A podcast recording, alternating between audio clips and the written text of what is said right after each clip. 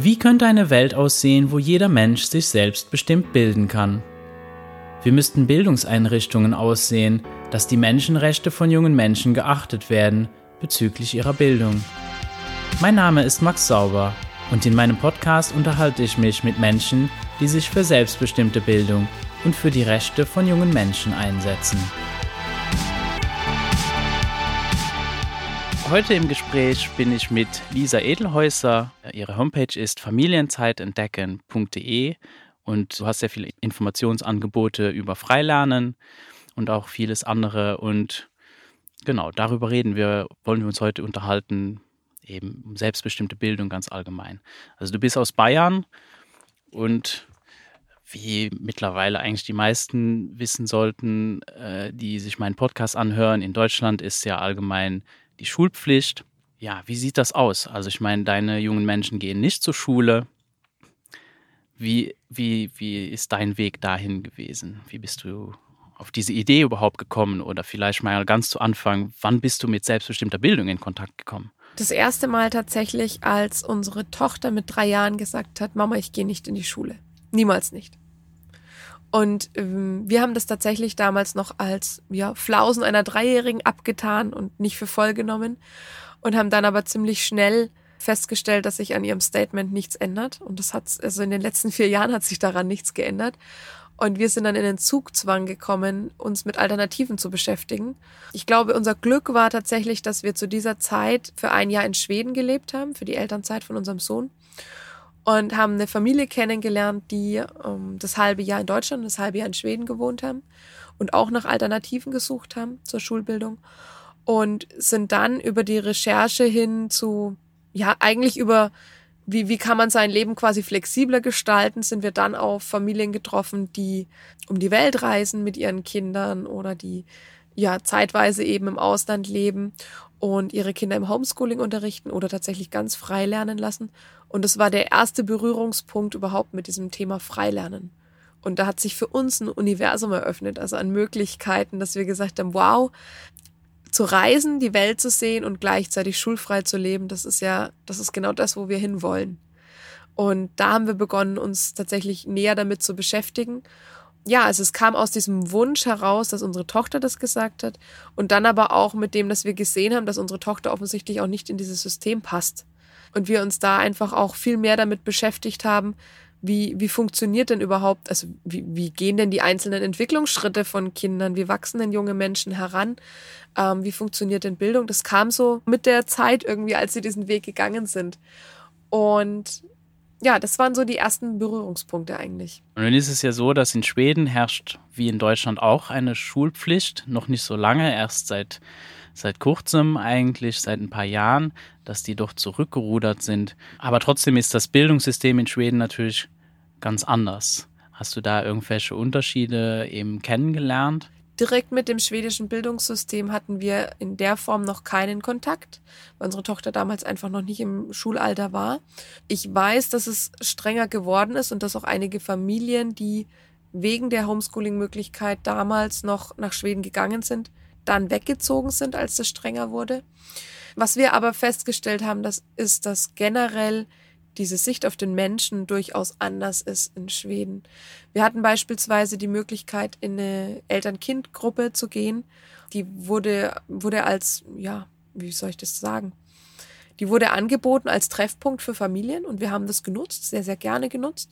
Und ich hätte mir sowas auch in Deutschland gewünscht. Und als wir 2018 wieder in Deutschland waren, haben wir festgestellt, dass es sowas in Deutschland einfach nicht gibt, dass hier junge Menschen ab spätestens drei Jahren äh, regelrecht wegorganisiert werden.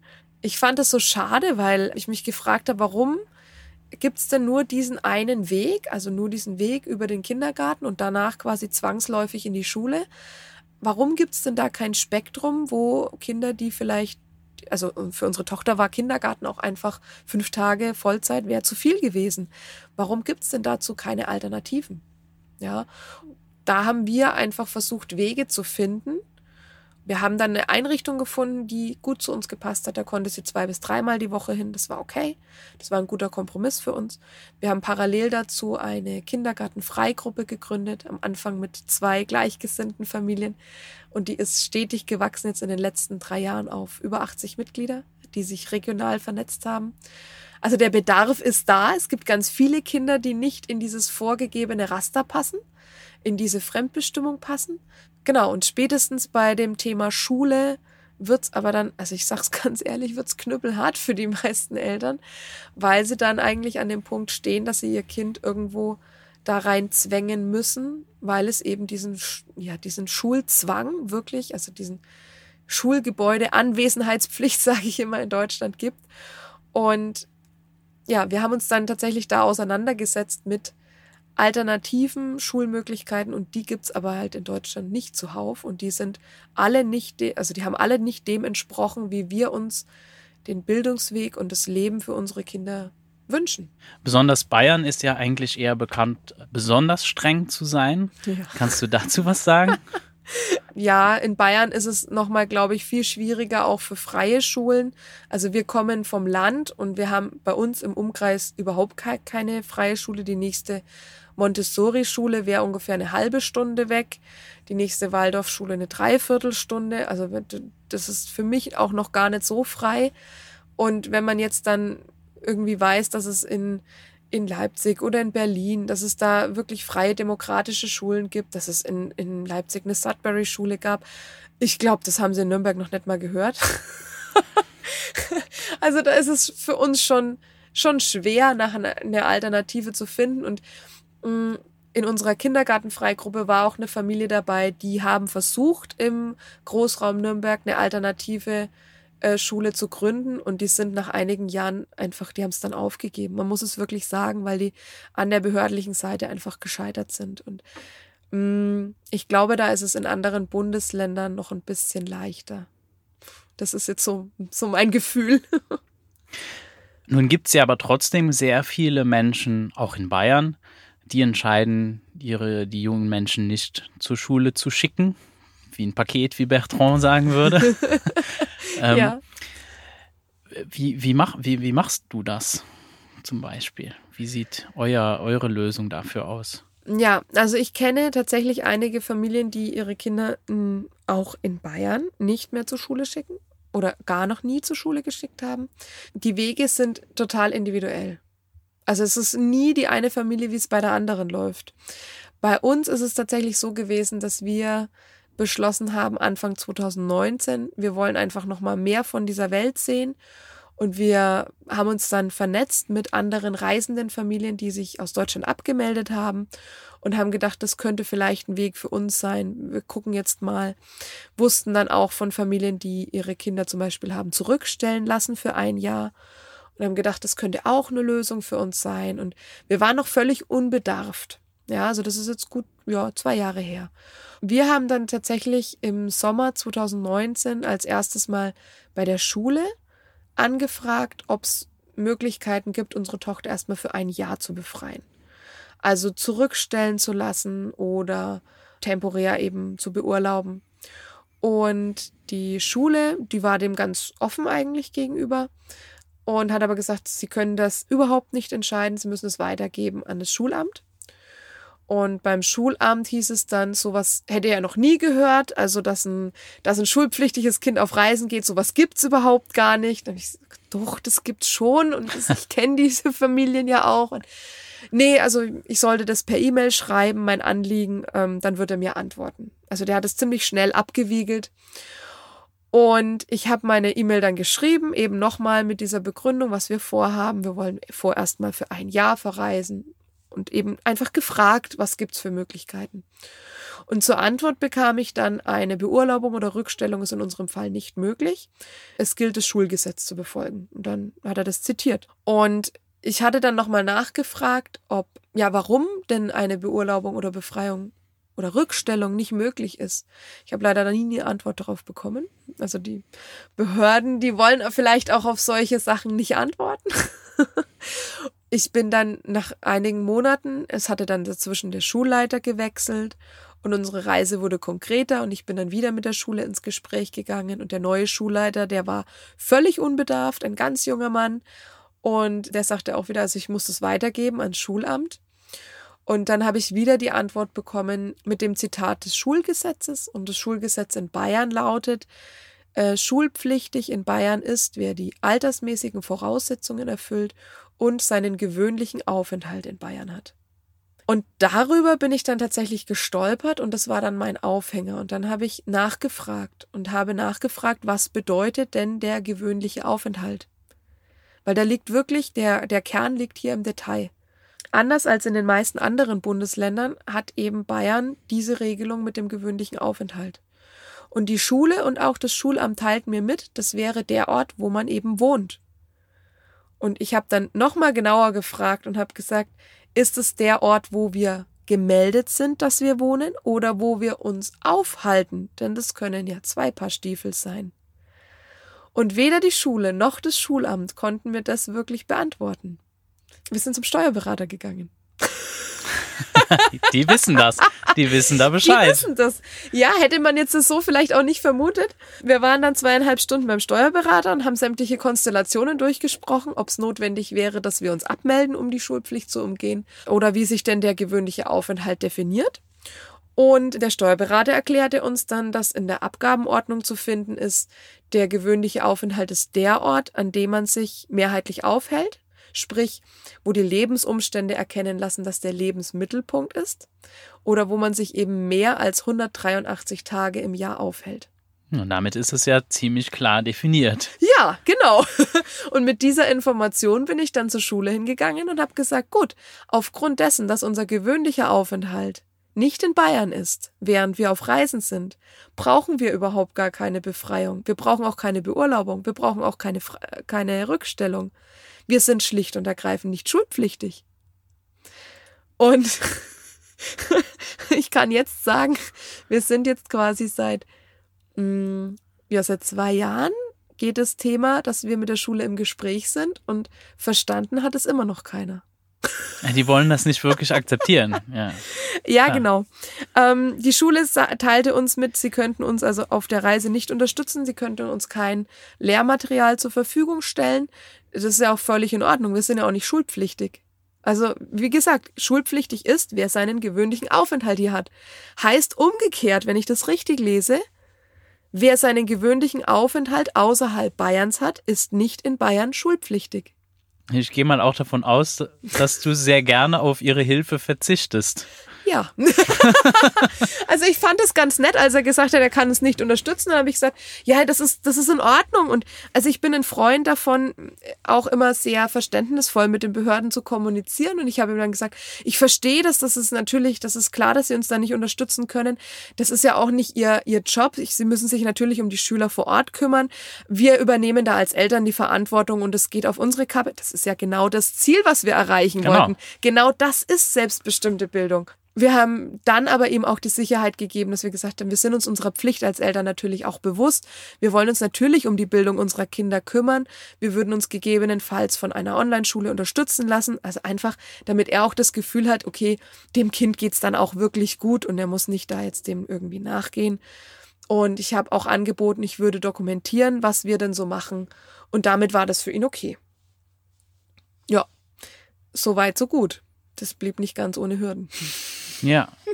Ja, manchmal ist der Weg, um die Antworten zu bekommen, nicht immer einfach. Also sogar, ich bin ja aus Luxemburg und sogar in Luxemburg war das nicht selbstverständlich, dass da von offizieller Seite die Information käme, du eigentlich ist das hier gesetzlich total erlaubt. Natürlich, du kannst, mhm. du kannst einen Menschen zu Hause unterrichten. Ja. Ich kann mich noch ganz gut erinnern, als wir da das erste Mal in, in eben das Bildungsministerium persönlich dahin gegangen sind, um uns da zu informieren, da hatten wir halt einen Beamten erwischt, der hat uns regelrecht angeschrien, ob wir sie noch alle hätten, was wir da unserer Tochter antun würden und ich weiß nicht was, so dass auf einmal Kollegen aus den anderen Büros aufmerksam wurden, was ist denn da los? Ja. Und dann kamen die so, ja, wie, was, was, was ist denn hier? Ja, dann hat er dann, die wollen hier die, das Kind nicht zur Schule schicken und, Mhm. und dann haben die so, ja wie, aber das ist ja erlaubt, die, die können das ja machen. Mhm. Und ja, bis wir dann erstmal den Verantwortlichen überhaupt gefunden haben, der dann auch tatsächlich, als wir den bis gefunden haben, da, da war die Sache dann sehr schnell, weil das ja dann auch so vorgesehen ist. Aber wirklich von offizieller Seite findest du da nichts. Und es ist natürlich auch eigentlich erschreckend, dass so Beamte dann diese Gesetzestexte gar nicht interpretieren können, weil die diese Worte nicht verstehen. Und ich weiß, mindestens in Luxemburg ist das eigentlich eine Straftat. Beamte müssen Gesetze kennen Ja, ich und sie war- müssen sich an diese ja. Gesetze halten. Die- Die sind nicht frei, dir einfach irgendwas zu erzählen. Ja. Das wird aber auch in Deutschland versucht. Also ich weiß nicht, ob es bei uns eine Straftat ist, aber ich weiß auch, dass die sich hier an Gesetze halten müssen. Das, das müssen wir alle. Und ich finde es immer ganz spannend, dass die Behörden dann versuchen, eigentlich die Eltern oder die Familien da unter Druck zu setzen und mit einem Gesetz zu knebeln. Und wenn man das Gesetz genau liest und äh, sie dann auf ihre Pflicht hinweist, dann werden sie häufig recht äh, giftig in der Reaktion, wo ich immer sage, das Gesetz gilt für beide Seiten. Ja, auf jeden Fall. Und dann gibt's noch einen Unterschied, da weiß ich jetzt auch nicht genau, aber ich denke, der, der besteht in Deutschland auch. Es gibt Gesetze und dann gibt's Regelungen Ja, in dem Gesetz. Verordnungen. Verordnungen Genau. heißen, ja, Mhm. genau. Ja. Äh, und da ist es auch nochmal ein Unterschied, weil die haben nicht die gleiche äh, Stärke oder Ja. einfach, ähm, ja, Genau. zum Beispiel ist eben das Homeschooling ist eher so eine Randnotiz in Luxemburg. Das ist so ein, ein ganz kurzer Paragraph und das ist eher nur so eine sehr schwammige Regelung. Mhm. Ja, ja, so wie das äh, Schulgesetz es aber auch in Bayern vorsieht, dass es Ausnahmen der Schulpflicht gibt, wann die Genau. Schulpflicht ruhen kann. Das liest auch nie jemand durch und das ist auch so schwammig ähm, formuliert, wenn man da jemanden drauf anspricht von der Behörde, dann versuchen die sich auch drumrum zu winden und sagen, es gibt keine Ausnahmen. Naja, aber es gibt den Paragraph im Schulgesetz, der Ausnahmen vorsieht. Also es scheint Ausnahmen zu geben. Genau. Genauso wie formuliert ist, dass eine Befreiung beispielsweise oder eine temporäre Beurlaubung in, in Ermessen der, der Schule und nach den Regelungen der Schule vorgenommen werden kann. Das heißt, ein Schulleiter hat da auch Befugnisse, sowas auszusprechen. Als Genau. ich unseren Schulleiter darauf angesprochen habe, dass er uns noch etwas Zeit verschafft, weil wir nämlich zu Schuljahresbeginn noch nicht verreist waren, hat er mir gesagt, nein, er hat keine Befugnisse. Das Schulgesetz sieht es aber vor. Und es ist eine sehr interessante Tatsache, dass du als Eltern, also, also du als Mutter und, und eben ihr, ihr beide dann als Eltern entscheidet, ja, wir sind bereit, Verantwortung zu übernehmen. Ja. Aber auch von offizieller Seite, wenn es dann um die Schule, da möchte niemand Verantwortung übernehmen. Nee, genau, überhaupt nicht. Und, und das sieht man ja auch sehr gut darin, dass auch, auch so im, ja, ich würde mal sagen, so in der öffentlichen Debatte, wenn es um, um Home Education geht, kommt oft so, ja, aber was ist denn, wenn da nichts aus denen wird oder wenn die da nichts lernen und so weiter. Dagegenhalten kö- würde ich sagen, ja, aber was ist denn, wenn in der Schule das nichts wird? Und dann kommt auch oft die Frage, ja, aber was ist mit Diplomen? Ja. da sage ich auch dazu, ja, was ist mit Diplomen? Weil wenn du in die Schule gehst, da in, unterschreibst du nicht irgendeinen Vertrag, ja, und das Diplom ist inklusive. Ja. Ja, Du kannst dein, deine ganze Schulkarriere machen und kein Diplom kriegen. richtig. Also wo, wo diese Argumentationen sind halt immer sehr einseitig Richtig. und gehen halt äh, sehr krass an der Realität vorbei. ja. Wie sieht so jetzt, jetzt hast du eben gesagt, ihr habt jetzt so eine Kita-Freigruppe, wo über 80 Mitglieder eigentlich drin sind. Äh, sind das jetzt 80 Familien? Sind das 80 junge Menschen? Sind 80 Familien. Genau, das heißt, das sind ja dann schon, ist ja schon eine beachtliche Zahl Ja. an, an jungen Menschen, die mal immerhin mal mindestens Kita-frei sind. Ja, wir haben mittlerweile auch eine Freilernergruppe aufgebaut, die sich in Nordbayern bewegt und das sind auch um die 80 Familien. Ja. Innerhalb der letzten sechs Monate. und da redest du auch jetzt nur von Nordbayern. Das heißt, es ist nur eine Region in Bayern. Nur Franken. Genau. Nur Franken, ja. Ja, und das deckt sich auch eher mit der Realität, was, was ich auch einschätze, was auch das eigentliche Bedürfnis ist. Also ich schätze, dass das Bedürfnis Das wahrscheinlich Bedürfnis noch, ist noch ist noch viel, viel größer. Genau, also Das ist noch viel größer. Man muss sagen, die, die Familien, die sich da in diesen Gruppen zusammenfinden, die sind, viele sind jetzt aufgrund des letzten Jahres, wie es verlaufen ist, dazu gekommen, dieses Bildungssystem oder, nee, ich möchte nicht sagen Bildungssystem, ich möchte sagen Schulsystem zu hinterfragen. Oder haben jetzt dann einfach auch gemerkt, dass dass es den Kindern zu Hause einfach viel besser geht, dass die plötzlich wieder aufblühen, dass sie wieder Spaß haben, sind auch selber drauf gekommen, dass sie ihre Kinder eigentlich die ganze Zeit unter Zwang gesetzt haben und unter Druck in die Schule geschickt haben und dass sie das eigentlich ihren Kindern nie antun wollten. Suchen jetzt aktiv nach Alternativen. Und ich weiß, dass es aber noch viel, viel, viel mehr Familien gibt, die die, die Schule gar nicht so gut heißen oder wo sie merken, dass es den Kindern nicht gut geht, die sich aber noch gar nicht trauen, weil die eben Angst vor dieser Behördenkeule haben, weil die Angst haben da, dass sie irgendwelche Repressalien zu befürchten haben. Und das ist, ich, ich finde es so schade, weil da- das ist unsere Verantwortung als Eltern, für unsere Kinder aufzustehen. Und wenn wir merken, ich, dass es den Kindern da nicht mit gut geht, dann ist es, ist es unser Ding, da uns dafür einzusetzen. Und ich will, weiß Gott, nicht das Schulsystem generell schlecht machen. Darum geht's mir gar nicht. Das kann wegen mir seine Berechtigung haben. Ob das wirklich so sinnvoll ist, wie, naja, das lassen wir einfach mal so da im Raum stehen. Aber ich sehe einfach, dass es viele, viele, viele Kinder gibt und viele Familien, die mit diesem System nicht klarkommen und denen zwangsläufig erzählt wird, dass sie falsch sind, wenn sie nicht da reinpassen. Und die versuchen wirklich mit allen Mitteln, sich da anzupassen und im Endeffekt teilweise daran zerbrechen. Und da zerbrechen teilweise Familien dran. Und dann, das ist, das ist, also da kriege ich Gänsehaut, wenn ich darüber nachdenke und wenn ich von, von Eltern höre, wie schlecht es ihren Kindern dann geht und wie sehr die aufatmen, wenn die das erste Mal das Wort Freilernen hören und die, die Kinder auf einmal Hurra schreien. Und da, was da für ein Druck von den Eltern runterfällt, wenn die merken, es gibt eine Alternative, das ist enorm. Also dieser Bedarf, glaube ich, ist riesengroß. Was ich besonders interessant finde, also ich mag ja gerne so über so Begriffe reden. Und du sagst jetzt Freilerner. Was ist Freilernen für dich? Das ist eine spannende Frage. ja, Freilernen an sich ist ja eigentlich ein ziemliches Kunstwort eigentlich. Erstmal grundsätzlich für freie und selbstbestimmte Bildung. Und die kann ganz verschiedene Formen annehmen. Da ist beispielsweise auch eine Art Homeschooling eingeschlossen. Also das kann auch eine Form von freier Bildung sein. Es kann auch mit einschließen, dass ich mich bei einer Online-Schule anmelde. Das kann auch mit einschließen, dass wir Lerngruppe bilden und ähm, die Kinder da selbstbestimmt lernen lassen oder in Anleitungen in dieser Gruppe Projekte machen oder ähnliches. Wir tatsächlich als Familie, wir leben wahrscheinlich die radikalste Form des Freilernens. Wir, wir leben quasi das Unschooling. Und da mag ich noch einen Begriff mit in die Runde werfen. Wir, wir sehen uns nicht als Homeschooler, also wir setzen uns nicht ähm, hin und ersetzen einen Lehrer und machen irgendwelche Arbeitsblätter, sondern wir gehen tatsächlich in der radikalsten Form beim Freilernen davon aus, dass unsere Kinder einen natürlichen Lernwillen haben. Und den haben sie, den bringt jedes Kind mit. Das, das kann jeder, jede Mama, jeder Papa kann das bestätigen.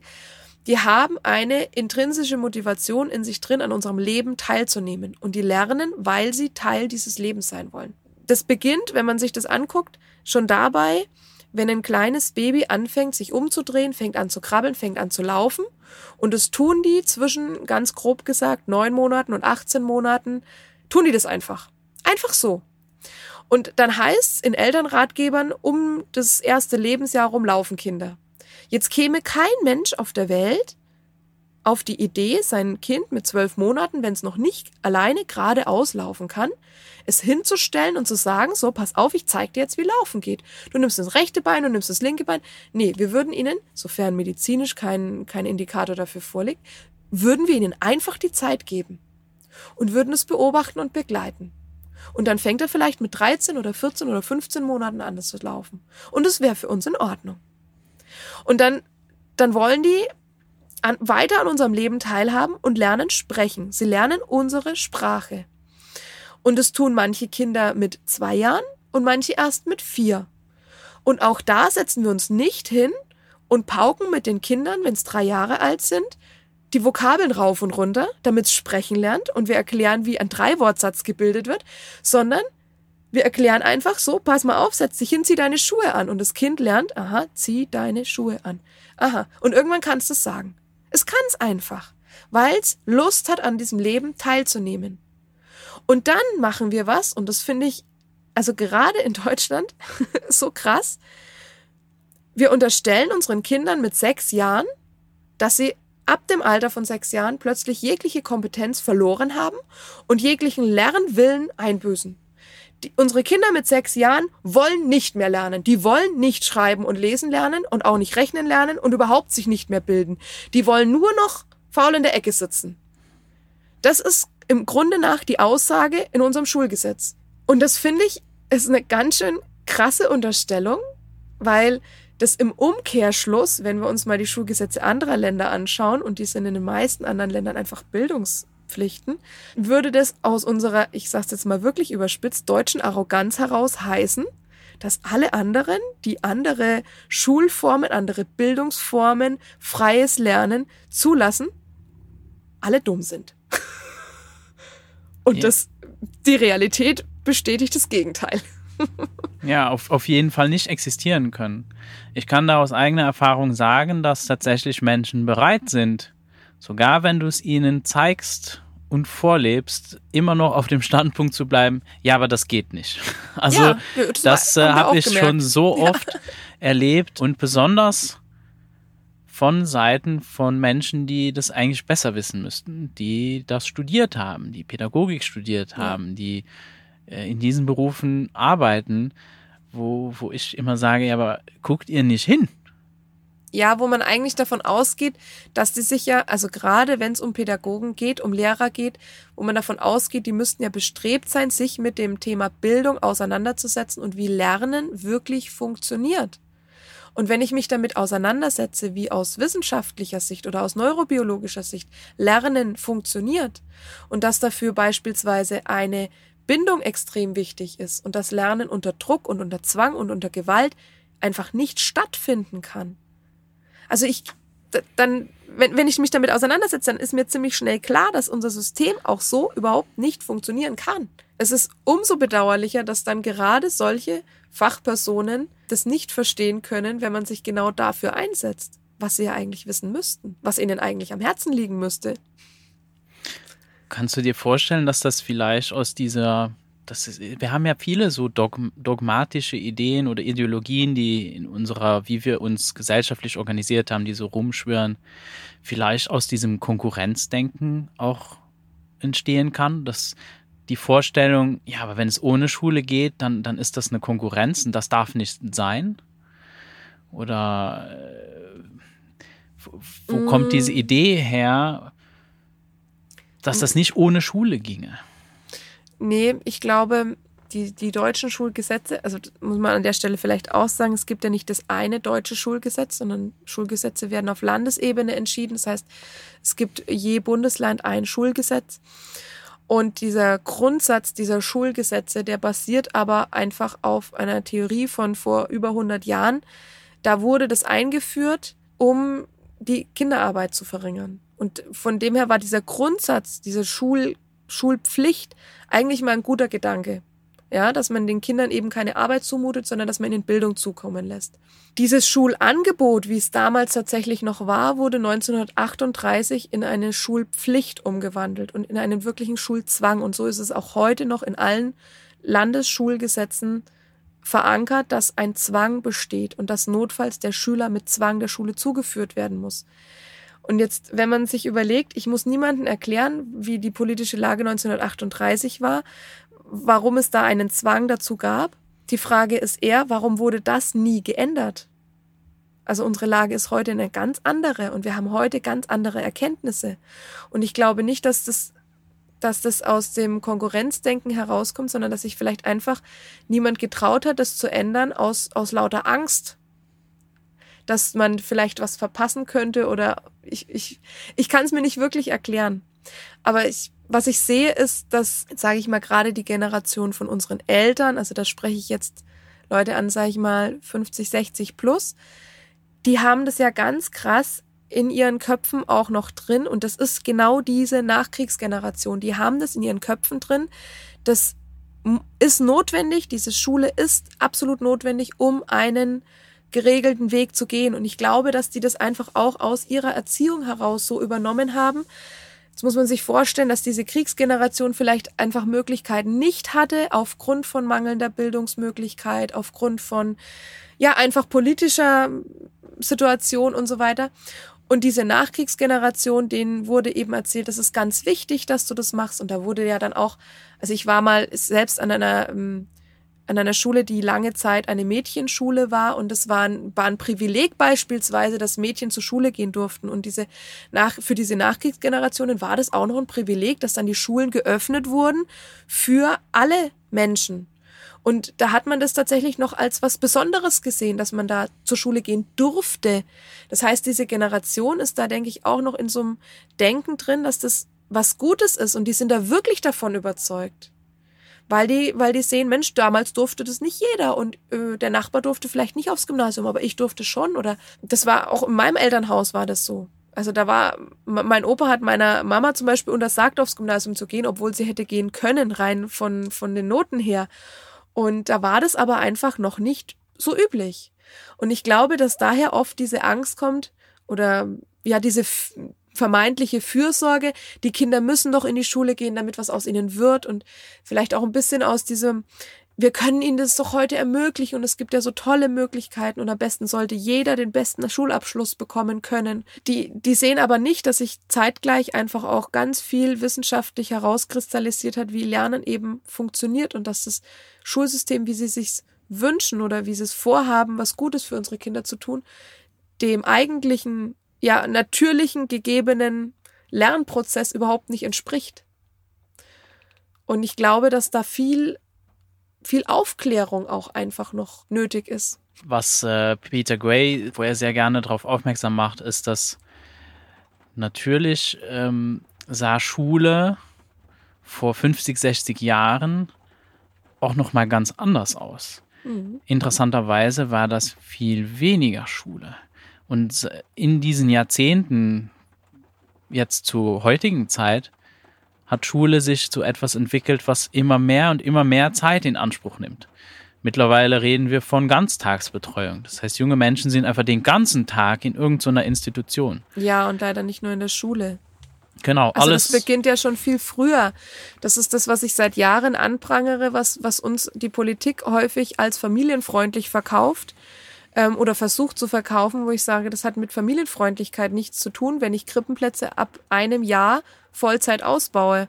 Wenn man sich nämlich anguckt, wie, wie Kinder aufwachsen und dass in den ersten drei Jahren die Bindung zur Kernfamilie das Essentielle ist, um ein Urvertrauen aufzubauen, um wirklich sich auch gesund und natürlich entwickeln zu können, dann kann das nicht familienfreundlich sein.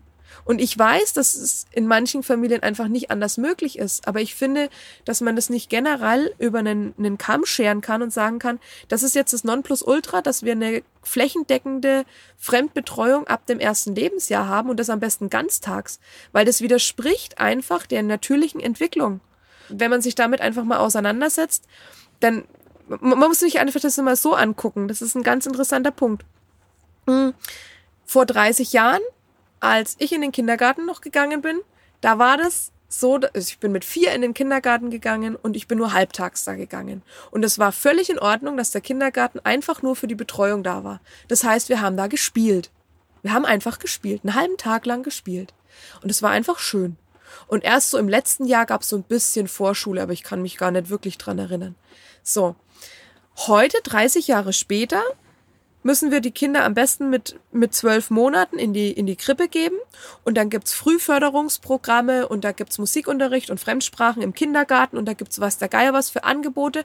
Und am besten müssen die das alles schon machen. Und ich, die Frage ist ja nicht, was hat, also die Frage ist eigentlich, was hat sich in den letzten 30 Jahren an den Kindern verändert. Also einfach evolutionsbiologisch betrachtet. Kann sich in 30 Jahren wirklich das Bedürfnis eines Menschen so krass verändern, dass es jetzt so förderungsnötig ist? Und ich habe eine Antwort darauf gefunden in, ähm, bei Herbert Renz Polster in dem Buch äh, Die Kindheit ist unantastbar. Der schreibt, die Frage ist nicht, was hat sich an unseren Kindern geändert, sondern die Frage ist eher, wofür werden unsere Kinder gebraucht?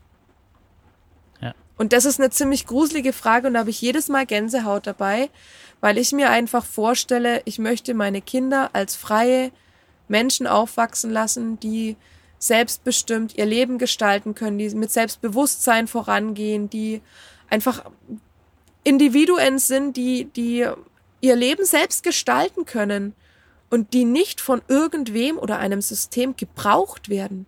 Natürlich sollen die sich in eine Gesellschaft einfügen, aber das tun sie auch. Aber dieses gebraucht werden heißt ja, sie müssen da irgendwo für, ja, ich möchte jetzt nicht sagen abgerichtet werden, aber irgendwo hin erzogen werden. Ja, und das eine, finde ich ziemlich kritisch. Eine große Frage, die sich stellt, für was werden sie gebraucht? Und Ja. wer legt dieses fest? Ja. Und äh, ja, da, da bin ich ganz mit dir einverstanden, dass wenn ich darüber nachdenke, dann finde ich das sehr gruselig. Das beschreibt es sehr gut. Ja. Und ich meine auch diese, diese ganze Ideologie mit den, mit den Krippen und der Frühförderung wird in meinen Augen so verkauft, als wäre das für junge Menschen. Ja. Aber in Wirklichkeit scheint es mir doch für etwas ganz anderes zu sein. Das scheint mir eher darum zu gehen, dass eben Frauen auf dem Arbeitsmarkt sind und natürlich die Väter auch, dass die Mütter und die Väter arbeiten. Also diese Arbetsideologie wieder gerecht Richtig. werden.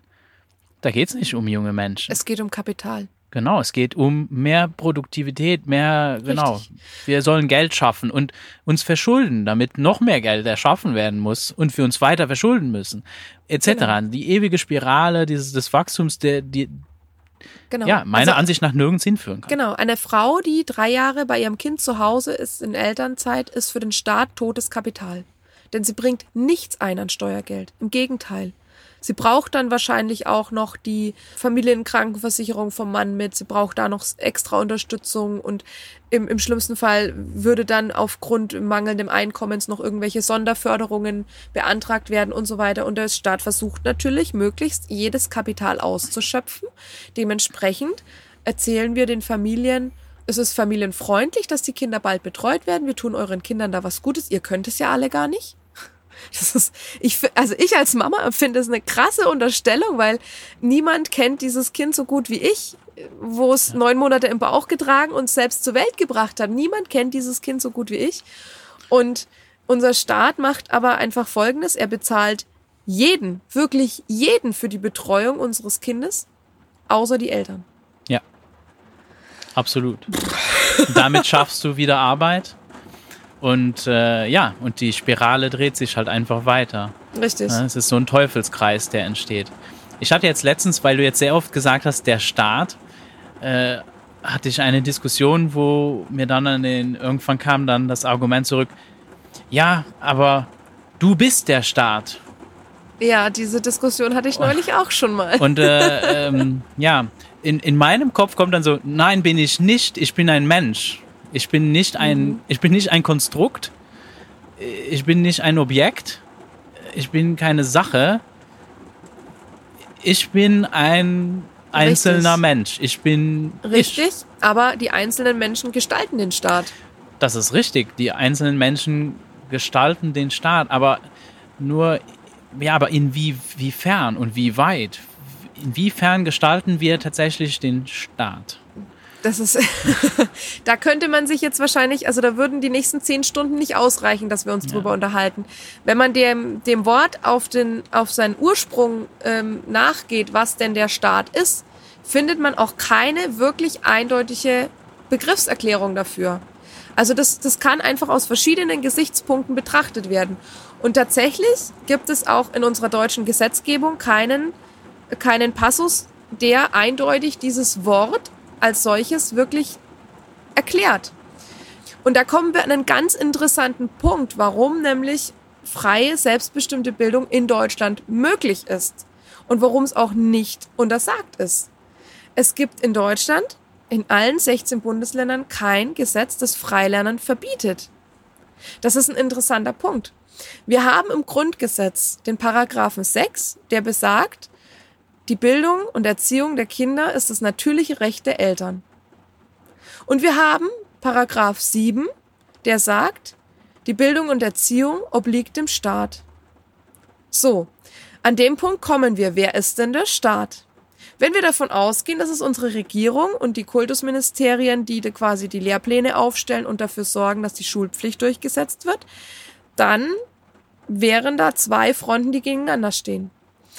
Wenn wir sagen, der Staat schließt uns Menschen mit ein, auch uns Eltern, ja, dann sind wir an einem interessanten Punkt. Denn das heißt, wir müssen uns um diese Bildung kümmern. Und das tun wir Eltern ja. Also wer mit seinem Kind frei lernen möchte, der setzt sich ja für die Bildung ein. Der steht dem ja nicht gegenüber. Ja. Als Konkurrent. Ich glaube, das ist auch immer sehr wichtig, dass es ja nicht darum geht, Bildung zu verhindern, nee. sondern es ist nur ein Perspektivenwechsel in wer bildet sich und es geht um den, die Bedürfnisse des Menschen, der sich eben bilden möchte und, Genau. und um seine Interessen. Und wir hören ja auch oft so, ähm, auch, auch von Seiten von Schulen, da wird von, von Potenzialentfaltung, von individueller, sogar von individueller Potenzialentfaltung wird gesprochen und so weiter und so fort. Es wird von Demokratie gesprochen, es wird von. Menschenrechten gesprochen. Gesprochen. Genau, und das ist zum Du Beispiel ebenso ein großer Widerspruch, dass, ja, es wird von Demokratie und Menschenrechten gesprochen in einem totalitären System, Ja, in einem autoritären System. genau. Und das ist genau der Punkt. Es wird nur davon gesprochen, aber es wird nicht gelebt. Genau. Und es kann auch gar nicht gelebt werden. In einer Schulklasse, die aus willkürlich zusammengewürfelten Menschen gleichen Alters besteht, die zu fest vorgeschriebenen Zeiten sich fest vorgeschriebene Unterrichtsstoff aneignen müssen, da kann ich nicht von Menschenrechten und Demokratie sprechen. Das wird nicht gelebt. Es, das wird davon gesprochen, aber es wird nicht gelebt. Und es kann auch gar nicht, wenn ich mir jetzt eine Klasse vorstelle mit 25, 27, 30 Schülern, mit einem, mit einer Lehrperson, dann kann ich auch nicht auf individuelle Bedürfnisse eingehen. Ich kann den Grundsatz der Inklusion, der in den Erziehungs- und Bildungsplänen steht, gar nicht leben. Das geht nicht. Das geht personell überhaupt gar nicht. Und äh, dementsprechend kann dem, ich verstehe die Schulen, dass die an ihre Grenzen kommen. Ich verstehe auch, dass die das, dass die ihren, dass die das äh, so strikt durchsetzen müssen, dass es eben vorgeschriebene Zeiten und vorgeschriebene Fächer gibt, weil sich es nicht anders regeln lassen würde.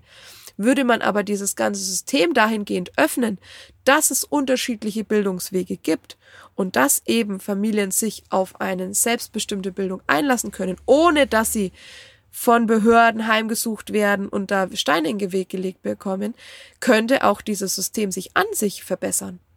ja, es ist ja Bin ich nicht, der Überzeugung. genau, es ist nicht ein gegen etwas, sondern es ist ein für. Richtig. äh, weil selbstbestimmte Bildung betrifft jeden.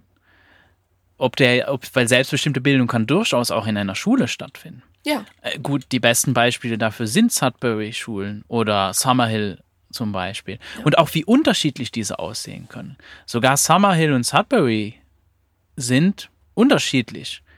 Sogar teilweise in ihrer Funktion, wie sie funktionieren, sogar sehr radikal, wenn man es sich im Detail anguckt. Und trotzdem können in beiden Konstrukten, in diesen beiden, an diesen Orten, wo man sich bilden kann, kann selbstbestimmte Bildung stattfinden. Ja. Und, und eine, eine Kern, ja, eine fundamentale Voraussetzung, würde ich sagen, ist eben der Konsens.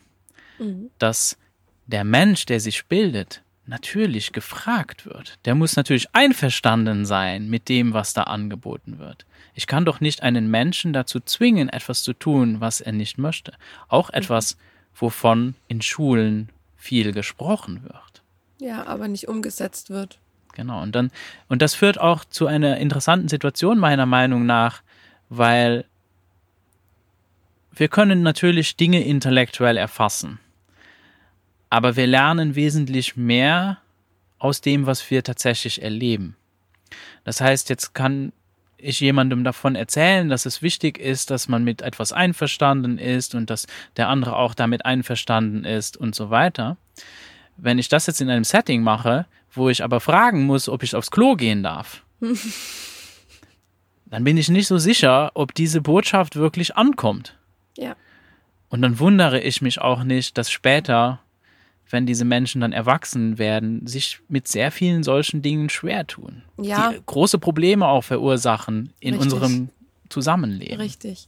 Und das ist ja bei, bei so vielen Punkten der Fall, ja. Also das wird uns, uns als Freilernern ja häufig quasi so als, ähm, als Manko angedichtet, dass wir oh, ja einfach so in den Tag hineinleben und ja gar keine Lehrinhalte dabei haben. Und wenn ich mir dann angucke, was, wie, wie nachhaltig das Lernen aber funktioniert, bin ich der Überzeugung, dass unsere Kinder da wesentlich mehr für ihr Leben mitnehmen, als wenn sie es in der Schule lernen würden. Ich muss einem Kind nicht auf einem Arbeitsblatt beibringen, dass Wasser bei 100 Grad das Kochen anfängt und zu Wasserdampf wird. Ich kann mein Kind einfach beim Kochen dazu nehmen und kann ihm eine Hand, ein Thermometer in die Hand drücken und kann sagen, guck mal, wann kocht's denn und was passiert dann? Und dann kann es ganz eigene ähm, Erfahrungen damit machen. Und dann ist es was, was ich mit allen Sinnen erfahre. Weil diese theoretische Zahl auf dem Blatt, die sagt mir nichts darüber aus. Nichts, es ist überhaupt nicht umsetzbar. Das sind auch so Punkte, die ich für, für mich selbst nie erfahren konnte. Chemie, Physik, Biologie, das findet in unserem täglichen Leben statt. Wir brauchen unser Leben auch nicht in Schulfächer zu unterteilen, weil unser Leben einfach, das ist ja auch nur was, wo wir versuchen, irgendwie unsere Welt zu strukturieren. Aber unser Leben ist ja viel mehr als Mathe, Deutsch, Englisch und, und die Naturwissenschaften. Wir brauchen das ja nicht in solche Fächer zu unterteilen. Wenn wir mit unseren Kindern rausgehen, wenn wir mit denen im Alltag leben, dann überschneiden sich ganz, ganz viele Fächer. Und ganz, ganz viel Wissen passiert einfach. Wenn ich mit meinen Kindern einkaufen gehe, fragt meine Tochter, ob sie den Einkaufszettel aufschreiben kann. Und das ist eine Nebens für uns Erwachsene eine Nebensächlichkeit. Aber was tut meine Tochter in dem Moment? Sie setzt sich hin und muss Buchstaben lernen. Sie muss versuchen, möglichst gerade zu schreiben, damit ich das später auch noch lesen kann. Also sie erfüllt einfach auch da Bedürfnisse. Ja, und sie hat ja dann einfach diesen praktischen Bezug, weil sie hat dann diese Liste nämlich in der Hand und wir gehen auf den Markt und da kommt das nächste Fach in, in Betracht. Wenn sie nämlich drauf liest, da steht jetzt acht Äpfel, äh, dann muss sie gucken, okay, wo kriege ich diese acht Äpfel? Dann muss sie die zählen, dann zählt sie die mit ihrem Bruder zusammen, dann fängt sie an zu rechnen, wie viele muss denn jeder zählen? Weil dann zähle ich nicht bis acht. Ja, dann müssen sie überlegen, wie viele muss jeder Einzelne zählen. Das nächste, dann, dann müssen sie bezahlen. Ich muss nicht mit meinen Kindern am Tisch sitzen und die Zahlen im Zahlenraum bis 20, was so Stoff der ersten Klasse ist, da theoretisch zerlegen, sondern ich gebe ihnen das Geld in die Hand und sage, jetzt gucke mal, wenn ihr jetzt 10 Euro bekommt und seid zu zweit, wie viel kriegt denn jeder davon? Und dann zerlegen die das Ganze automatisch, aber dann haben die einen praktischen Bezug dazu. Ja. Und dann bleibt es auch im Kopf. Und das Spannende ist, dass eben junge Menschen natürliche Forscher sind. Ja. Ich würde sagen, wir absolut. Menschen allgemein. Ja, Wir sind von Natur aus Forscher. Das ist, wie wir uns unsere Umwelt verständlich machen. Ja. Wir erforschen diese, wir erfahren diese und dann ziehen wir unsere Schlüsse daraus. Und ich meine, du hattest vorher mal kurz erwähnt, so, so mit zwei Jahren fängt man dann an mit Sprechen und so weiter. Nun, ich habe jetzt erlebt, dass das geht wesentlich früher und so kleine Babys sp- sprechen auch oder mindestens kommunizieren kommunizieren. sie, Das ist ja auch nochmal ein sehr, spannender Punkt. sehr klar. Ja, Und, ja. und, und, und im so im Mainstream wird das völlig ignoriert, dass das so wäre. Ja, aber völlig. Das ist so, ja, aber dann, das heißt einfach nur, dass du nicht hinguckst. Dafür brauche ich kein Buch. Mhm. Nee. Äh, Das kann ich einfach nur sehen, wenn ich bereit bin, mir die Zeit zu nehmen und diesen jungen Menschen beobachte. Das geht natürlich nicht, wenn ich den schon mit sechs Monaten irgendwo abgebe. ja, dann geht es nicht. Dann, dann erfahre auch ich als Eltern all diese, diese Dinge nicht. Nee, genau, das ist nämlich sowas, was dieses Lernen hört nicht auf. Wir als Eltern lernen da viel dazu. Und es ist ja ein lebenslanges Lernen. Also das ist, wir lernen ja permanent jeden Tag irgendetwas. Das bleibt nicht aus. Ja, wir machen jeden Tag irgendwelche Erfahrungen. Also das ist, deswegen finde ich es auch verrückt zu sagen, äh, wir haben eine neunjährige oder eine zwölfjährige Schulpflicht. Als ob dann damit alles Lernen abgedeckt wäre. Also das, das ist ja irre, das irgendwie so festzumachen. Und was du sagst, ähm, Kinder mit zwei Jahren, also ich, ich bin jetzt dann wirklich von Sätzen ausgegangen. Meine kleinste ist gerade anderthalb. Und ich bin neulich gefragt worden, ob sie denn schon, ob sie denn noch nicht spricht. Das ist relativ groß und man könnte meinen, sie wäre schon zweieinhalb. Und dann habe ich gesagt, nee, das muss sie mit anderthalb auch nicht. Aber sie kommuniziert und das sehr klar und deutlich. Und dann war mein Gegenüber relativ verstört und hat gefragt, wie, wie kommuniziert sie? Sag ich, ne, die kann ganz klar ausdrücken, was sie braucht und was sie will. Und sie kommuniziert mit Zeichensprache, sie kommuniziert mit ex äh, speziellen Lauten. Wir sind auf dem Herweg jetzt zu dem Podcast, sind wir zusammen gefahren und sie hat eine Pferdeweide gesehen und noch nicht mal das Pferd. Und ich höre vom hinteren Sitz, und ich, ja, genau, ein Pferd. Also sie hat einfach sich einen Laut für das Pferd überlegt. Und sie weiß ganz genau, wenn sie diesen Laut macht, kriegt sie von mir die Bestätigung, jawohl, das ist eine Pferdeweide. Und sie kommuniziert mit uns. Genau, und wir, und wir als Eltern, wir lernen diese Sprache ja sehr natürlich, oder nicht nur als Eltern, einfach als Erwachsene, die ja. in dem Umfeld von so einem jungen Menschen, ja, das Privileg haben, da Zeit mit denen ja. zu verbringen, würde ich fast sagen. Weil eben, die, das ist ja, das ist ja unheimlich, die, die Lernerfahrung, die, mit, die es mit sich bringt, wenn du Zeit mit jungen Menschen verbringst. Das ist irre. Oder, also das ist, das ist wirklich, das ist, für, für mich ist das unbeschreiblich. Das ja. ist unglaublich. Und, und jeder ist anders. Und auch da merkt man auch, wie, wie vielfältig auch diese Kommunikation eben auch sein kann. Dass, dass wir uns da sehr, sehr einschränken. Ah, oh, dass der spricht eine andere Sprache wie ich und, und schon haben wir eine Barriere geschaffen. Mm.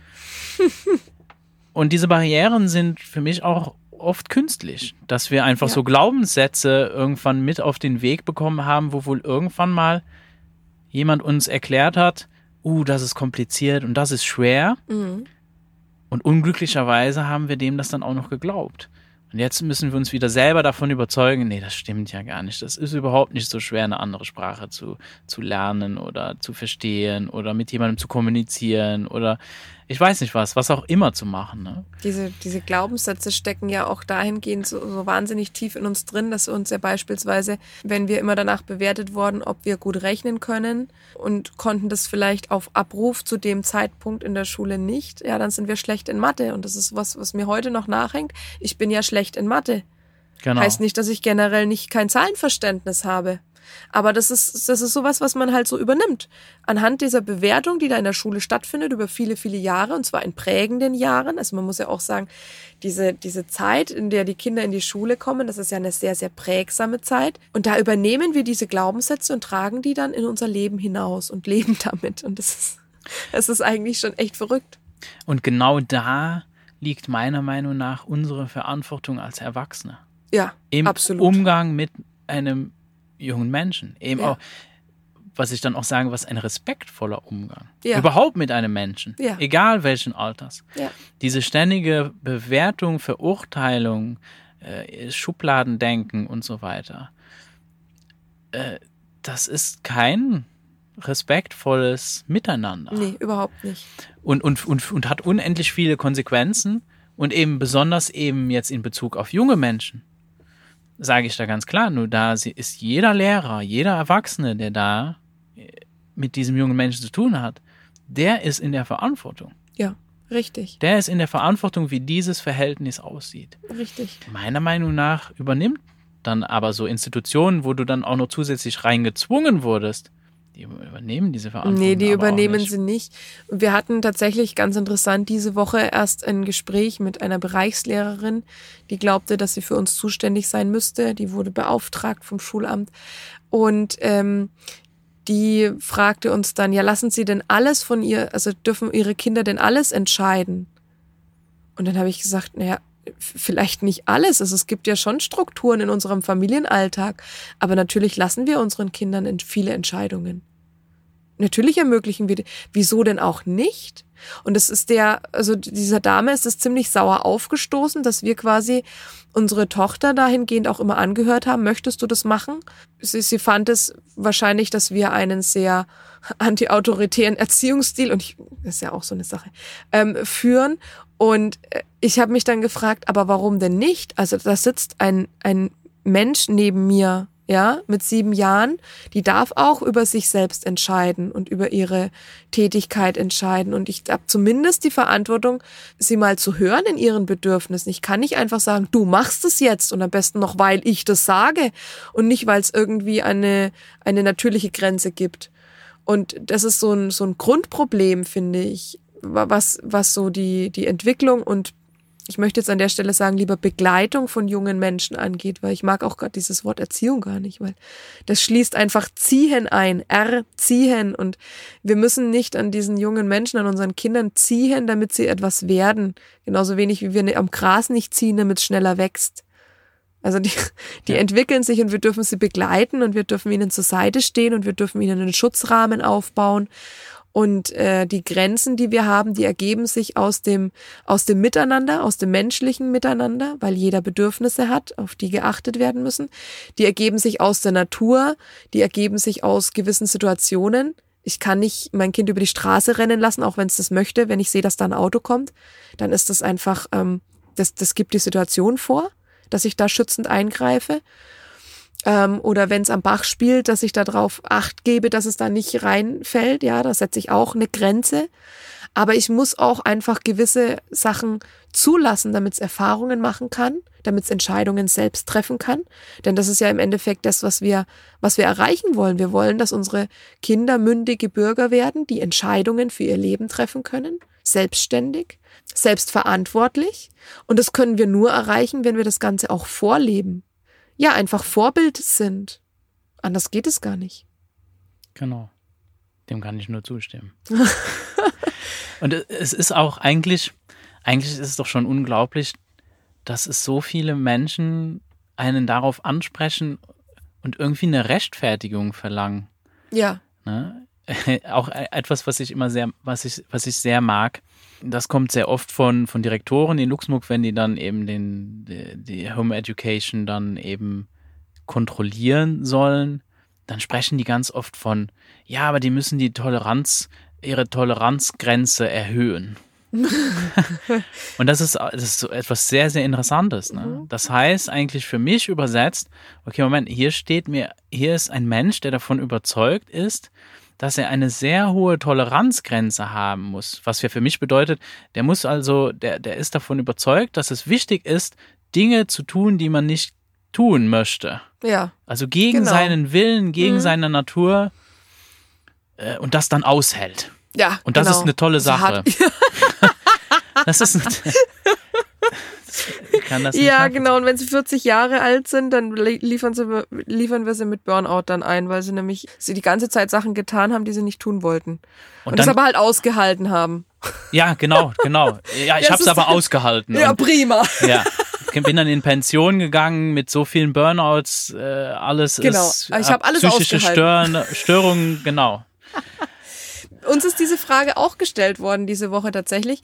Äh, wenn wir unsere Tochter zu Hause begleiten, das Lernen ist das eine, aber dieses Gruppengefüge und dass sie da Konkurrenz lernen.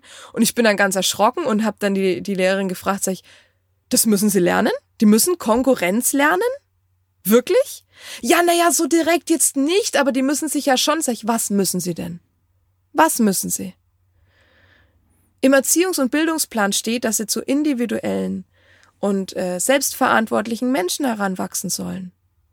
Und das ermöglichen wir unseren Kindern. Genau darauf wollen wir sie vorbereiten. Wie kommt denn die Schule demnach? Oh, dann kam sie ein bisschen ins Stottern. da hat sie uns leider dann keine Antwort drauf geben können. Ja, und das da ist nämlich ganz interessant und das ist auch dieser Punkt, wo ich immer sage, wenn, wenn, wenn die Eltern zurückschrecken, aber wir haben doch diese Schulpflicht, nehmt die mal wirklich in die Pflicht. Nehmt mal diese Behörden und Würdenträger, wie sie alles sind, wirklich in die Pflicht und dreht das Ganze mal um und fragt, wie kommt die Schule denn dem nach?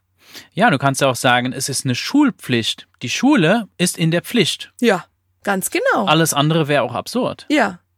Und dann sind wir an dem Punkt, wo wir immer dann auch als, als Schulverweigerer dargestellt werden. Das ist ja auch so ein Punkt. Ich bin kein Schulverweigerer und auch unsere Kinder sind keine Schulverweigerer, sondern wir setzen uns für eine freie und selbstbestimmte Bildung ein. Wir verweigern nicht die Schule.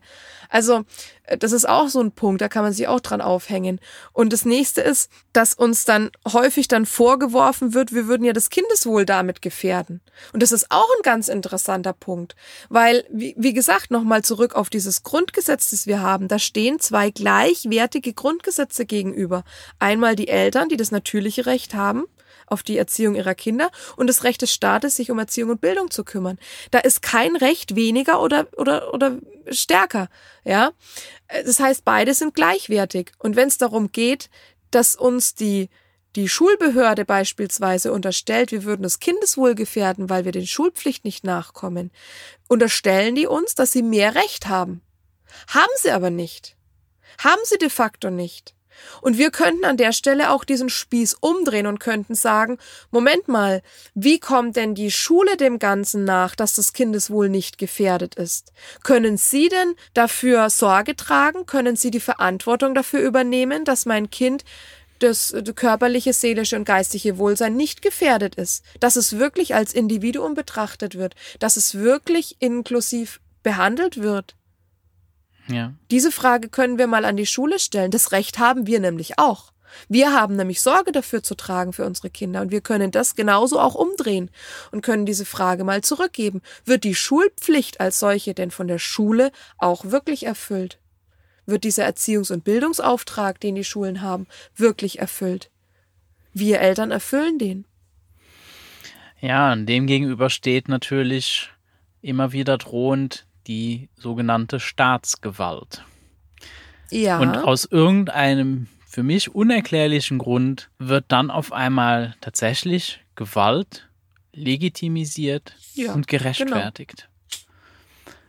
Und ja, diese Logik und also dieser Widerspruch, der ist so grotesk, dass so. auch, auch für mich einfach, ja, das stellt auch einfach für mich auch alles in Frage. Es stellt sehr viel, sehr vieles in Frage. Weil, lassen wir mal sagen, ich bin der Staat. Mhm. Nun, dann bin ich damit nicht einverstanden. Ja, richtig. Dann sind wir wieder in der Diskussion, wo wir vorhin waren. Wer ist Genau. denn der Staat? Also wer ist denn auch die Staatsgewalt? Ja, wer ist Ja. die Staatsgewalt? Ne? Ähm, Und ist es in Ordnung, dass man jemandem einen Freischein sozusagen geben kann, Gewalt auszuüben gegen junge Menschen? Ich meine, soweit ich erfahren habe, wird in Deutschland die Schulpflicht vom Staat, die Vorstellung, wie der sie dann teilweise auch durchsetzt, auch teilweise so umgesetzt, dass die Polizei junge Menschen zu Hause abholt und dann in die Schule schleppt. Und da kämen wir wieder auch etwas, was Peter Gray halt sehr krass sagt, was ich aber auch so dem nicht widersprechen würde. Schule sind Gefängnisse. ja, Und äh, das, be- das bestätigt eigentlich noch wesentlich mehr diese, diese Tatsache, dass Schule Gefängnisse sind, dass wenn du da nicht hingehst, dann kommt die Polizei und steckt dich dahin. Ja. Gegen deinen Willen. ja. Und wir haben aber, also unsere Kinder haben ein Recht auf gewaltfreie Erziehung und ein gewaltfreies Leben. Ein Zwang ist nur ein anderes Wort für Gewalt. Ja. Und ähm, das ist völlig egal, auch in welcher Form diese Gewalt stattfindet. Und wir müssen da nicht von körperlicher Gewalt sprechen, in Form von, wie es wie es eben früher noch vor 50 Jahren in den Schulen gang und gäbe war, dass da auf die Finger geklopft wird mit dem Rohrstock. Das hat man dann direkt gesehen, ja, da gab es blaue Flecken und Striemen. Ähm, seelische Gewalt ist genau die gleiche Gewalt. Nur das Trügerische daran ist, die wird oft erst, wenn sie überhaupt sichtbar wird, oft zeitverzögert und unspezifisch sichtbar. Das heißt, die seelischen Ki äh, ähm, Schäden, die Kinder davon tragen, durch diese, durch diese Gewalt, die mit dem Schulzwang zusammenhängt, die wird häufig erst viel, viel später sichtbar und häufig auch nicht als solche identifiziert. Da kommen dann vielleicht Bindungsprobleme einher. Da kommen, da kommen Minderwertigkeitskomplexe einher. Die lassen sich im Groben auf genau diesen Zwang zurückverfolgen, würde aber niemand als solches deklarieren. Diese seelische Gewalt ist nicht nachvollziehbar. Das finde ich ist, ist ähm, noch viel schlimmer. Also ich finde es fast noch schlimmer als diese körperliche Gewalt, die man wenigstens nachweisen kann. Und das ist, das ist so ein Punkt, da müsste man auch, um jetzt da auch nochmal drauf zu kommen, wer setzt denn diese Gewalt auch durch? Wer ist denn diese Staatsgewalt? Da würde ich tatsächlich auch rangehen und jemand Verantwortliches suchen, weil wir als Eltern werden auch als Verantwortliche hergezogen und werden beispielsweise dann äh, mit, mit Bußgeldern be, be, betitelt und so weiter. Drehen wir doch das Ganze mal um und sagen, wer ist denn verantwortlich, wenn dem Kind solche Gewalt zugeführt wird? Ist der Schulleiter verantwortlich? Der wird dann sagen, nee, nee, er setzt ja nur das Schulgesetz durch, er kann nichts dafür. Ist das Schulamt verantwortlich? Die sagen auch, na, wir haben halt unsere Vorgaben vom Kultusministerium. Ach so, ist das Kultusministerium verantwortlich für diese Gewalt, die angewandt wird? Die sagen dann, ah, nein, nein, wir haben ja auch nur ein Gesetz durchzusetzen. Moment, dann finden wir doch mal heraus, wer ist denn dafür verantwortlich? Wen müssen wir denn eigentlich zur Rechenschaft ziehen, wenn wir unser Kindeswohl gefährdet sehen? Wäre ja, auch eine interessante Frage. Und da kommt auch dazu, wer schreibt die Gesetze? In welchem Auftrag werden die Gesetze geschrieben? Genau. Und es sind Konstrukte. Ja. Das sind menschengemachte Konstrukte. Die sind, das sind keine Naturgesetze. Richtig. Die das können Dinge, auch von Menschen geändert werden. Genau. Und unbedingt müssen sie sich auch an die Bedürfnisse anpassen. Meiner Meinung nach ist das die Rolle von Politik. Ja, definitiv. Dass sie sich an die, die tatsächlichen Bedürfnisse und die tatsächlich gelebte Realität anpasst, nicht umgedreht. Das, sollte man meinen, ja. Dass auch die, die Politiker eigentlich diejenigen sind, die das Volk repräsentieren, in dem, wie es aktuell sind und nicht, wie es vor 30 Jahren war. Ja, und auch nicht, wie jemand anderes es gerne haben möchte. Ja, genau. Und da, da liegt in meinen Augen nämlich ein Riesenmissverständnis. Mhm. Dass wir sozusagen eben beherrscht werden. Dass es eine herrschende, dass es herrschende Menschen gibt, die entscheiden, wie wir zu leben haben und wie das auszusehen hat. Und das widerspricht und, schon jedem Menschenrecht, weil genau. wer, wer darf sich denn ermächtigen zu sagen, ich darf über jemand anderem herrschen? Also ich kann mich nicht hinstellen und kann sagen, ich habe das Recht, über einen anderen Menschen und über dessen Leben zu bestimmen. Dass der sich völlig und komplett danach richten muss und ich jegliche Gewalt anwenden darf, damit er sich meinem Willen beugt. Das geht nicht. Ja, und da kommt man eben auch irgendwie, wenn ich das zu Ende denke, auch nicht drum rum, einfach sich Gedanken über, was ist Demokratie? Was bedeutet ja. das? Wie leben wir diese? Wie sieht die, wie sieht die aus? Und es ist schwierig, weil wir haben die alle nicht erlebt. In nee, dem Sinne. In also mindestens nee. nicht in dem Umfeld, wo wir uns hauptsächlich aufgehalten haben. Richtig. Und das andere drumherum, da, dürf, da darfst du als junger Mensch, darfst du daran nicht teilnehmen. Ja, genau. Und da werden wir eben dann auch bei wo, wo es in Amerika gibt es eine, eine große, die Youth Rights Organization, das ist zum Beispiel ein Thema, womit die sich sehr auseinandersetzen, dass es natürlich auch völlig abstrus ist, dass junge Menschen zum Beispiel eben eben nicht daran teilnehmen können. Da werden ja Entscheidungen über sie gefällt, aber sie selber dürfen da gar kein nicht mitentscheiden. Sie selber werden nicht mal gefragt. Und wenn sie gefragt werden, dann ist das mehr so zum Schein. Dann gibt es halt manchmal so Aktionen, wo, ja, wir haben irgendwie eine Umfrage gemacht und dann haben wir uns geguckt, wie geht's den Jugendlichen und so weiter. Mhm. Ja, ja, und darauf reagieren wir dann und so. Ja, genau. Äh, ich hatte jetzt, in Luxemburg kam jetzt eine neue die neue große Umfrage, die machen alle fünf Jahre. Das ist so ein Auftrag auch von, von der UN, glaube ich äh, wo auch jedes Land dem gerecht werden soll, wo dann immer die Jugendlichen befragt wurden, dann immer zum Wohlbefinden, wie, wie sieht es aus mit dem Wohlbefinden der, der jungen Generation? Und die haben unglaubliche Sachen rausgefunden, wie zum Beispiel haben die tatsächlich rausgefunden, dass wenn die ein gutes Verhältnis zu ihren Eltern haben, dann trägt das zu ihrem seelischen Wohlbefinden bei. Dann, dann es denen gut. Oh Wunder. Das ist unglaublich. Da weißt du, wow, wie viel Geld hat das gekostet? Oh Mann. Solche Dinge rauszufinden. Und naja, und damit kann man sich natürlich auch vieles so zurechtbiegen oder und ich will ja mal gar nicht sagen, es muss ja nicht jedem schlecht gehen in der Schule. Da, das ist ja überhaupt nicht das, wo, worüber Nein, wir reden. Nicht. Wobei ich trotzdem in Frage stellen würde, ob irgendjemand ein undemokratisches, wenn ich es jetzt mal, man kann darüber streiten, inwiefern, wie viel Demokratie in einer Schule ist. Aber ich würde mal sagen, so prinzipiell eher hierarchisches Konstrukt Richtig. jetzt wirklich notwendig ist für, für irgendjemandem. Warum jemand das bräuchte, erschließt sich mir nicht. Also für mich kann das auch, könnte das ohne Probleme ganz anders aussehen. Also war, was, was ist die große Gefahr, wenn du junge Menschen da tatsächlich fragen würdest und sagen würdest, ja, du kannst da selber entscheiden, ob du jetzt da mhm. zu Mathe oder zu Deutsch gehst oder was auch immer dein Interesse ist. Was ja auch Sudbury oder Summerhill seit Jahrzehnten beweisen, dass das funktioniert und überhaupt keinen Unterschied im Bildungsniveau macht. Das ist ja auch das Erstaunliche, dass es empirische Studien dazu gibt, die, Die ganz klar zeigen. Ja, und auch unsere europäischen Nachbarn leben das ja vor. Also nochmal zum ganz zum Anfang. In beinahe allen äh, europäischen Nachbarländern gibt es eine Bildungspflicht und die leben uns vor, dass auch Homeschooler und Freilerner mündige Bürger werden. Also ich müsste ja, ja wenn wir jetzt vergleichen, 2019 gab es in England 100.000 Homeschooler. Zur gleichen Zeit gab es in Deutschland circa 1000 bis 2000 Kinder, die die Schule nicht besucht haben. Also wir müssten ja unterstellen, dass diese 100.000 Homeschooler in England dazu beitragen, dass der Staat sich überhaupt nicht mehr tragen kann, weil das alles unmündige Bürger werden, die keine Ausbildung haben, die entsprechend keine Jobperspektiven haben und die ja dem Staat nur auf der Tasche liegen. Der Witz ist, das ist nicht so. Nein. Das, die, die, die Realität zeigt, es ist nicht so.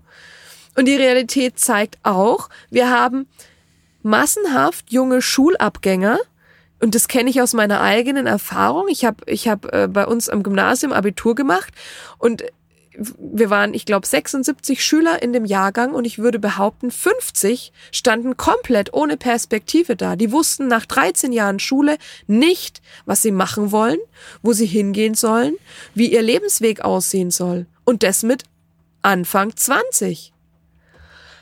Und da frage ich mich, okay, was genau soll dieses Schulsystem dann erreichen? Die, wa- was passiert denn, wenn ich dann diesen wunderbar tollen höchsten Schulabschluss habe? Habe ich dadurch wirklich mehr Chancen, mein Leben zu gestalten? Wirklich? Wer garantiert mir das?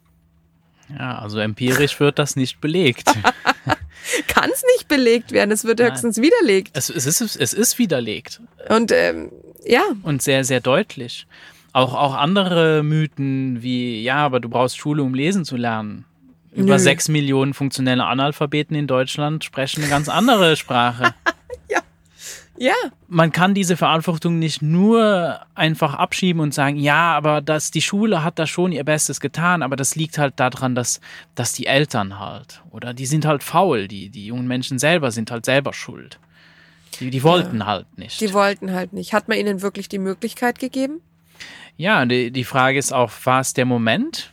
Oder wurde ihnen eingeredet, dass sie das nicht können? Genau.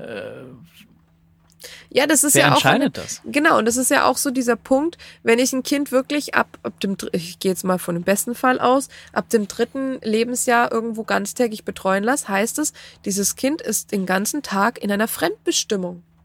Ja, das ist, also Kinder mit drei Jahren sind, sage ich jetzt mal im Schnitt zwischen 12 und 14 Stunden am Tag wach. Und äh, wenn ich so einen normalen Kita-Alltag anschaue, dann haben die früh vielleicht eine Stunde, anderthalb in der Familie, dann geht's in die Fremdbestimmung. Beziehungsweise die Fremdbestimmung beginnt ja schon damit, dass sie nicht selber entscheiden, wann sie aufstehen. Sondern sie werden aufgeweckt und werden, es wird gesagt, jetzt gibt's Frühstück und nicht, hast du Hunger? Jetzt gibt's Frühstück, fertig. Und dann werden sie in eine Institution gebracht und dort wird auch gesagt, um neun Uhr ist Morgenkreis und dann gibt's Frühstück. Ich habe keinen Hunger. Jetzt gibt's aber Frühstück. Also ich kenne genug Einrichtungen, die genau danach verfahren. Auch heute noch. Und das ist erschreckend. Also es ist Standard äh, in Luxemburg, um 12 Uhr müssen die alle schlafen. Ja, genau. Da werden die alle auf den Ja, Boden gelegt, das wird das das, Licht ausgemacht, die müssen so. alle schlafen. Ja, So, der Grund, warum müssen die um 12 Uhr schlafen? Ja, die ganzen Erzieher brauchen eine Mittagspause. ja, genau. Das ist der eigentliche, tatsächliche Grund. Nicht, Genau. weil das Bedürfnis wäre, dass jeder Mensch um 12 Uhr noch mal Mittagsrast machen muss. Das ist nicht so. Genau. Und wenn ich jetzt meine Kinder angucke, dann weiß ich, dass ähm, die Kinder manchmal sind um zwölf müde, aber manchmal auch erst um halb zwei. Genau. Und das ist voll in Ordnung. Ja. Ja, das ist ihr natürliches Bedürfnis. Und es ist eigentlich meine Pflicht und die Pflicht einer jeden Bezugsperson, darauf eigentlich einzugehen und das zu ermöglichen. Wenn wir uns nämlich mal angucken, ähm, wann können wir denn wirklich, also wenn wir jetzt wieder dahin gehen, die Perspektive, wann können wir uns wirklich in unserem Leben verwirklichen und in ein erfolgreiches Leben starten, was auch immer erfolgreich heißt, gehen wir jetzt mal von einem ordentlichen Beruf aus und so weiter. Wann können wir das denn wirklich tun? Und dann können wir uns mal angucken, die Bedürfnispyramide, die, die Maslow aufgestellt hat. Und dann sehen wir, bevor wir uns selbst verwirklichen können, bevor wir selbst irgendwie was in die Wege leiten können in Richtung, ich gehe einem Erfolg, also ich strebe einem erfolgreichen Beruf nach oder ähm, ich bilde mich selbst fort, ich ähm, gehe in ein Studium oder wie auch immer, müssen grundsätzliche Bedürfnisse erstmal abgedeckt sein. Und da ist ganz unten in der Pyramide, der ganz unterste Fuß heißt körperliche Bedürfnisse. Essen, trinken, schlafen. So. Wenn ich also nicht schlafen kann, wann ich das Bedürfnis habe, nicht essen und trinken darf, wann ich das Bedürfnis habe, dann fehlt der Grundbaustein dieser Pyramide.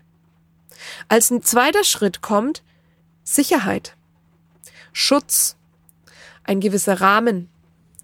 Wenn ich aus diesem Rahmen, aus diesem elterlichen Rahmen beispielsweise rausgerissen werde und nicht mehr das Gefühl habe, in einem geschützten Rahmen zu sein, und das ist häufig der Fall, dann funktioniert auch der Restaufbau nicht. Also eine Pyramide steht nicht auf sandigem Untergrund. Wir müssen das Fundament schon ordentlich ausbilden.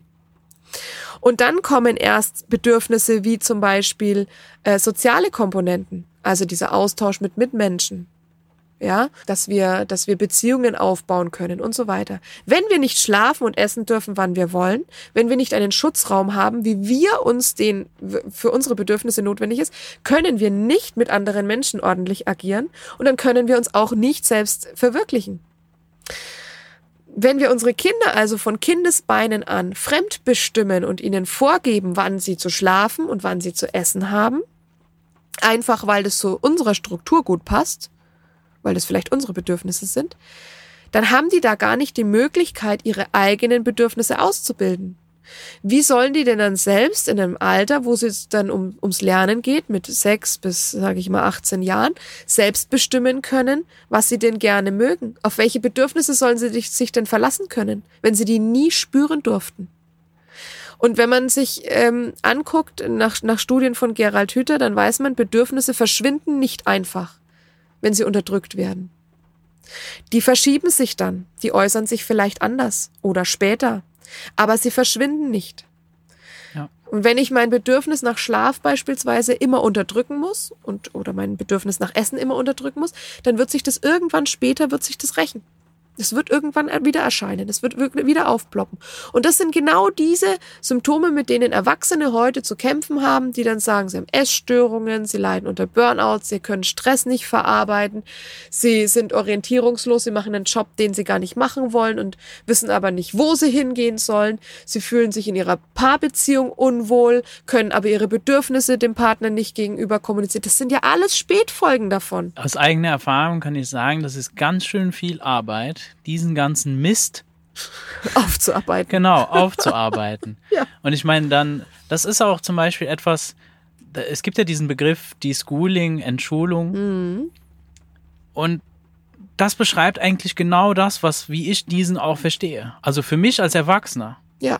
ist dieser Deschooling ein junger Mensch, der, dem, dem ich das nicht alles auflaste, der braucht sich nicht zu entschulen. Nee. Aber ich als Erwachsener trage das alles mit ja. mir rum. Das heißt, es ist erstmal mal meine Aufgabe, diesen ganzen Ballast loszuwerden. Genau, loszuwerden. Und es nicht auf die Kinder zu projizieren. Genau. Und ich finde, Ivan Elic hat das sehr gut beschrieben, als er dann eben dann diesen Begriff da, wo dieser Begriff hier dann auch herkommt, die Schooling, wo er wirklich drauf eingegangen ist, wenn wir wirklich unser Leben verändern wollen, dann ist es wichtig, dass wir diese diese Entschulungsprozess da ja. mitmachen, dass wir diesen Ballast, diese Ideen, weil die, das, das darf man ja nicht unterschätzen. Wir formen unsere ganze Umwelt auf Basis von dem, was wir, wie wir denken. Was Unsere Erfahrungswerte. Unserem, genau, was ja. wir glauben, nach ja. unseren Glaubenssätzen. Und wenn wir die auf Mythen aufbauen, das ist eine mhm. Katastrophe. Absolut. Und das ist genau der, das Problem auch, in dem sich gerade viele Eltern befinden, die jetzt ihre, ihre Kinder lange zu Hause hatten und feststellen, oh, die Kinder, die machen gar nichts mehr. Also dieses Thema Unlust, ja, gerade bei Jugendlichen, die wollen ja gar nichts mehr machen und ich kann denen Aufgaben hinlegen, aber die verweigern alles. Und wenn ich Eltern im Gespräch habe, die mir das sagen, dann sage ich mir herzlichen Glückwunsch, prima. Ihr seid mittendrin. Mittendrin im Entschulungsprozess. Und der kann aber auch tatsächlich erst richtig losgehen, wenn ich keinen Kontakt mehr mit Fremdbestimmung habe, nämlich mit der Schule. Wenn ich immer noch im Distanzunterricht beispielsweise bin und, und Aufgaben bekomme, dann kann dieser Prozess noch gar nicht richtig sich entfalten. Und es ist so, so, so wichtig, dass den Kinder und Eltern gemeinsam durchlaufen, in ihrem Tempo, mit viel Geduld, mit viel Zeit und viel Vertrauen, um dann überhaupt mal herauszufinden, was wollen wir denn eigentlich? Wo soll unser Weg denn hingehen? Das ist so wichtig, weil diese Ziele, die Familien haben oder die junge Menschen haben, die werden ja überhaupt nicht gehört. Die, die werden die ganze Zeit, sind wir wie Getriebene in einem System und laufen da einfach zu und laufen zu und laufen zu. Und dann kommen wir an einen Punkt, ähm, wo, und da dürfen wir einfach auf unsere Kinder hören, wenn unsere Kinder da sitzen und sagen, ich mache das nicht mehr mit. Dann dürfen wir das nicht als Kritik an uns sehen oder als, als, als Protest in dem Sinne gegen uns zu rebellieren, sondern wir dürfen das dankbar annehmen und dürfen sagen, Ach, danke, dass du mich aus dieser Gebetsmühle jetzt da rausholst und wir gehen diesen Weg jetzt gemeinsam und wir öffnen uns gemeinsam und lass uns mal gucken, wo wollen wir denn zusammen hingehen. Und dieser Prozess ist aber so, so wichtig, dass der angestoßen wird. Das ja. mag ich jetzt vielleicht dann Richtung Abschluss dann aussagen. Also wer, wer gerade jetzt in diesem Prozess vielleicht drin ist, wo er das Gefühl hat, boah, ich komme auch an mein Kind nicht mehr ran, es ist gerade alles so anstrengend, das ist der richtige Weg das, dieser Weg muss gegangen werden, um überhaupt sich für diese freie und selbstbestimmte Bildung öffnen zu können. Genau. Um auf die eigenen Bedürfnisse wieder zu hören. Und ich kann jedem nur empfehlen, besprecht diese Dinge in der Gemeinschaft. Ja. Es gibt so viele Menschen, ich meine, du bietest das an, so, so viele andere tolle Menschen, Bianca Geburek, mit der ich mich schon unterhalten habe, bietet da Runden an und, und, und bietet einen Rahmen, wo man das besprechen kann. Du bietest so einen Rahmen, wo man das besprechen kann. Mhm. Christine Lehmann bietet so einen Rahmen. Genau, und das ist alles nur, das ist schon nur in Deutschland. Ja. Und es gibt noch unendlich viele mehr, ja. wo ich hoffentlich irgendwann auch die Gelegenheit haben werde, mich mit noch mehr Menschen zu unterhalten, die das auch einfach bereit sind, das auch in die Welt zu tragen und eben schon, das ist auch der nächste Schritt. Ne? Erst sind wir mal dran, ja.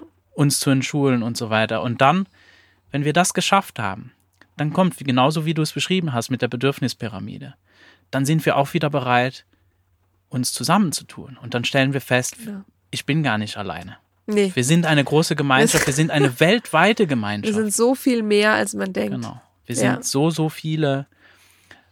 Und indem wir einfach nur sind, wer wir sind, verändern wir alles um Richtig. uns rum. Und wir sind keine Opfer. Nee, und wir sind dann auch, wir, wir, haben auch lange gedacht, dass wir eben damit alleine dastehen und dass wir das auch gar nicht so sagen dürften. Und du hast so anfangs gefragt, was, was möchtest du alles sagen? Und ich habe gesagt, ich habe kein Tabu, ich spreche über alles. Und ich finde es auch so wichtig, über alles zu sprechen und alle Fakten auf den Tisch zu legen. Und ich sage auch, ich nehme dir kein Blatt vor den Mund, wie wir den Weg gehen, wie ich äh, das System sehe und so weiter. Ich finde es wichtig, dass es angesprochen wird ja, mit allen Konsequenzen. Denn nur dann, dann bin ich eine Vorbildfunktion auch und dann, dann kann ich zeigen, wie kann das auch funktionieren und dann kann ich anderen auch Mut machen, diesen Schritt zu gehen, die vielleicht noch am Zweifeln sind. Also wir müssen einfach authentisch damit umgehen und wir müssen uns zeigen, denn wir tun ja nichts Falsches. Nein, und sogar, ich würde sogar auch so weit gehen, auch die Bereitschaft durchaus auch Fehler machen zu können. Ja, natürlich weil die gehören auch mit dazu. Es gibt keine Fehler. Eben, es gibt, das ist das Leben. Das so es gibt lernen keine Fehler. wir. Es gibt nur Erfahrungen und wenn was daneben ja. gegangen ist, dann ist es die Erfahrung, dass es daneben gegangen ist. Ein Fehler ist nur was, wenn ich zwei oder dreimal dasselbe mache und ohne etwas an dieser Sache, an dieser Grundsache zu verändern, obwohl ich weiß, dass es schief geht. Richtig. Und auch dann könnte man noch sagen, es ist halt die Erfahrung nach dem zweiten oder dritten Anlauf, dass es wirklich nicht klappt. Oder dass es klappt. Je nachdem, um was es geht. Aber es sind alles nur Erfahrungswerte, die wir sammeln können. Wir machen nichts falsch. Ich bedanke mich sehr herzlich für dieses Gespräch und es hat mich auch sehr gefreut, dass wir das tatsächlich persönlich hier, wir sitzen ja, ist mega. in meinem Zuhause. Das ist so schön, dass man sich sehen kann, halt wirklich in, im, im echten Leben. Ja. Und äh, ja, ich hoffe, wir werden in Zukunft uns nochmal wiedersehen und sehr, sehr gerne können noch äh, so manche Erfahrungen irgendwie in Gemeinschaft machen. Davon bin ich auch überzeugt. Vielen, Vielen Dank. herzlichen Dank ja. für die Einladung an der Stelle. Es hat mir sehr, sehr viel Spaß gemacht und ja, komm gerne da wieder hierher. Dann wie immer zum Abschluss, wie wäre es mit selbstbestimmter Bildung?